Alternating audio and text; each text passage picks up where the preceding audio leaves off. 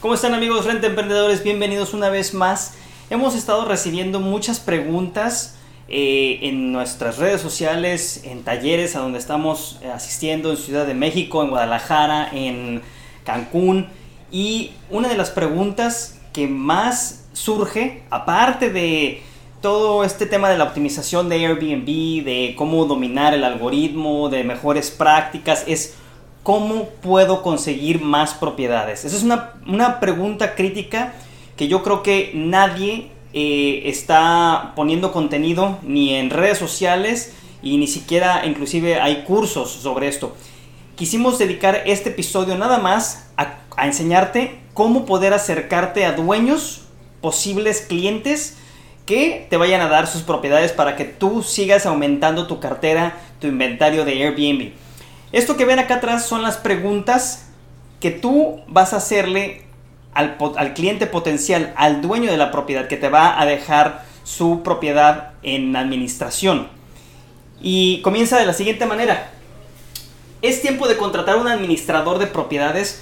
Siempre se necesita tiempo, siempre se necesita energía. No es un trabajo de, medio tiempo, es, ni es un hobby tampoco. Todo esto necesita una planeación, necesitas, tienes procesos tienes, planeación y coordinación con otros departamentos para asegurarte de que todo esté girando como un relojito suizo y que esté la maquinaria de tu, de tu compañía de administración de tu equipo que esté gira, que esté bien aceitadito, ¿sí? Entonces, la primera pregunta que le vas a hacer tú al dueño es sencilla.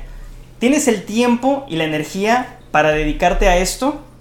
Ellos normalmente ellos son doctores, son abogados, son este, eh, arquitectos, ellos tienen su propio trabajo al cual les ha generado ingresos para poder comprar y formar un patrimonio, comprar uno, dos o tres o cuatro departamentos, inclusive fuera de la, de la ciudad donde, viven.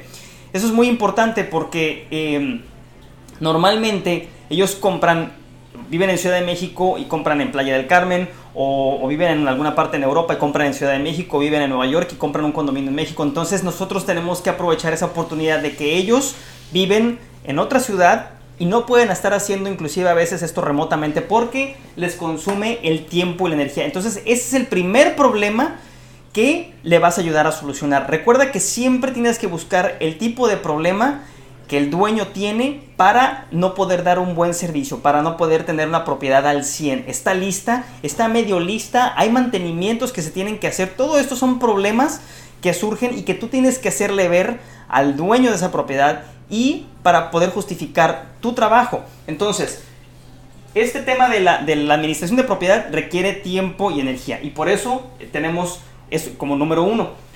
Dos, ¿está tu propiedad lista? ¿Sí? Tienes un inventario ya, como lo hemos platicado. Tienes un inventario, tienes una lista de... Está, está ya en, situación o está en condiciones la limpieza. Todo esto es muy importante porque una vez que subas la propiedad tu Airbnb, normalmente lo quieren hacer ellos, pero no se ponen a pensar en esto.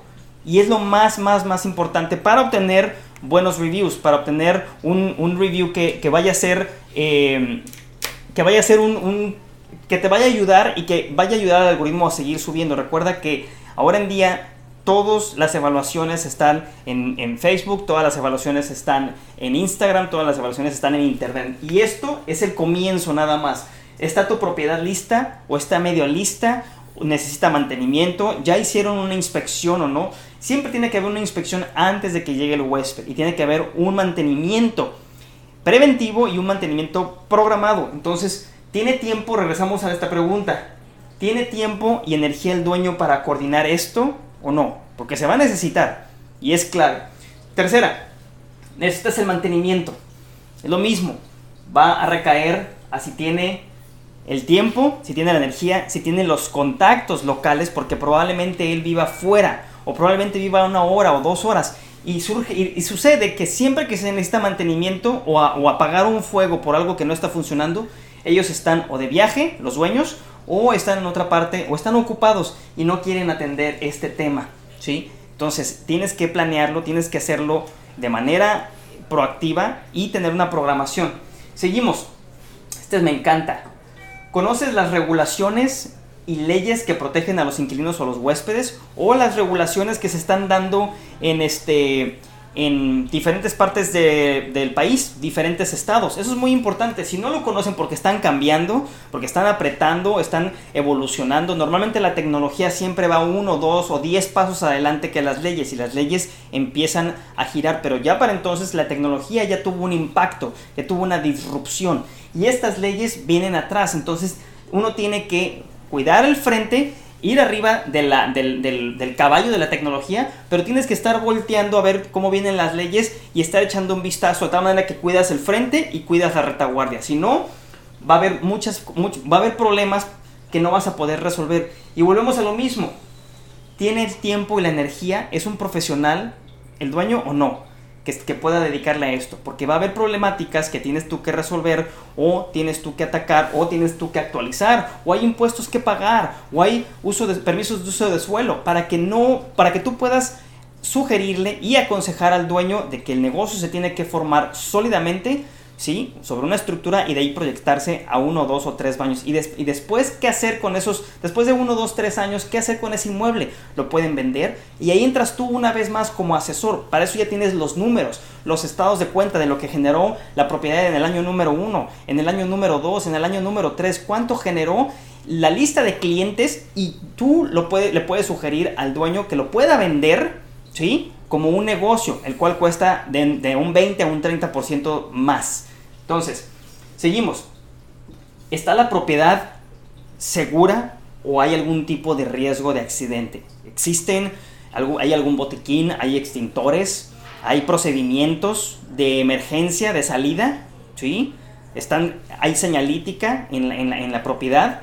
Todo eso tienes que poner, tienes que sensibilizarlo para que él sepa y se programe se programe qué hacer en caso de un incendio, qué hacer en caso de un terremoto, qué hacer en caso de, una, de un ataque al corazón, a quién llamar. Todo esto tiene que estar planeado para no tener un problema.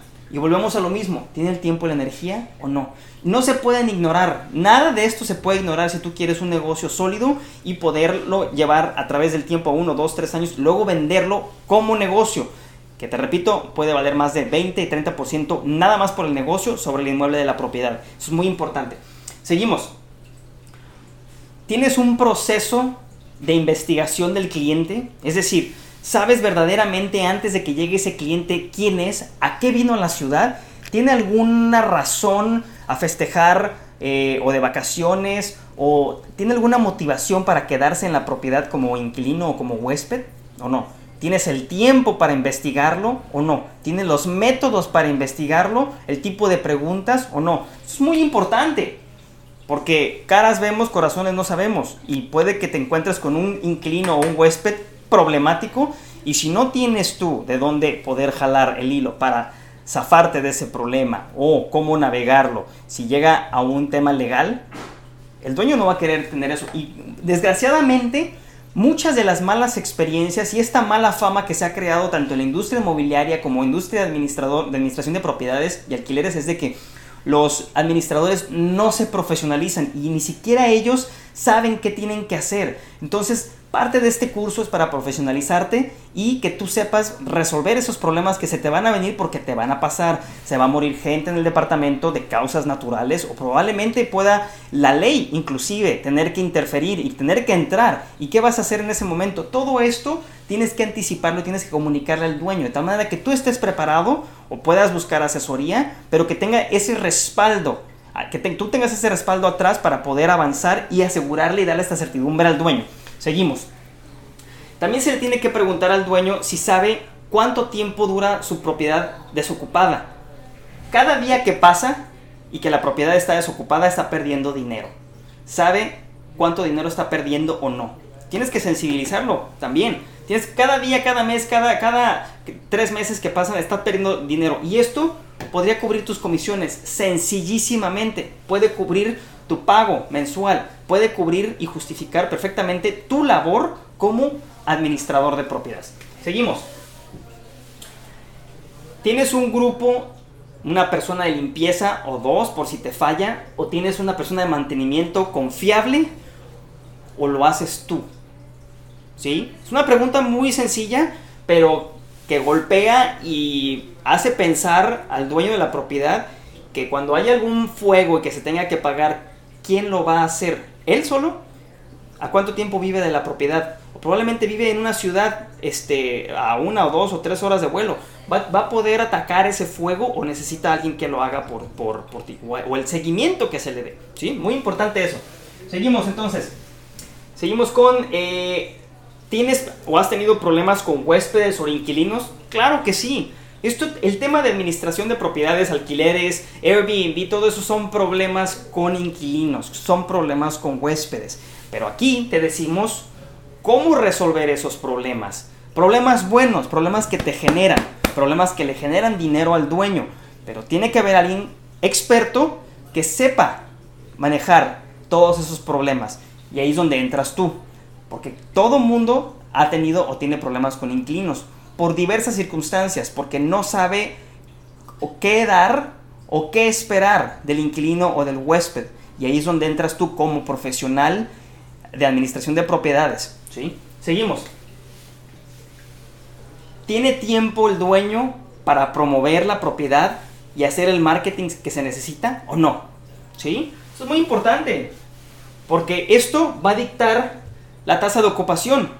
Y entre menos marketing y promoción se haga, más dura la casa desocupada y más pierde dinero. Y necesitas a alguien que esté ahí, necesitas alguien local, alguien que pueda estar checando la propiedad para que te esté, esté impulsando tu, tu, este, tu propiedad y esté generando dinero.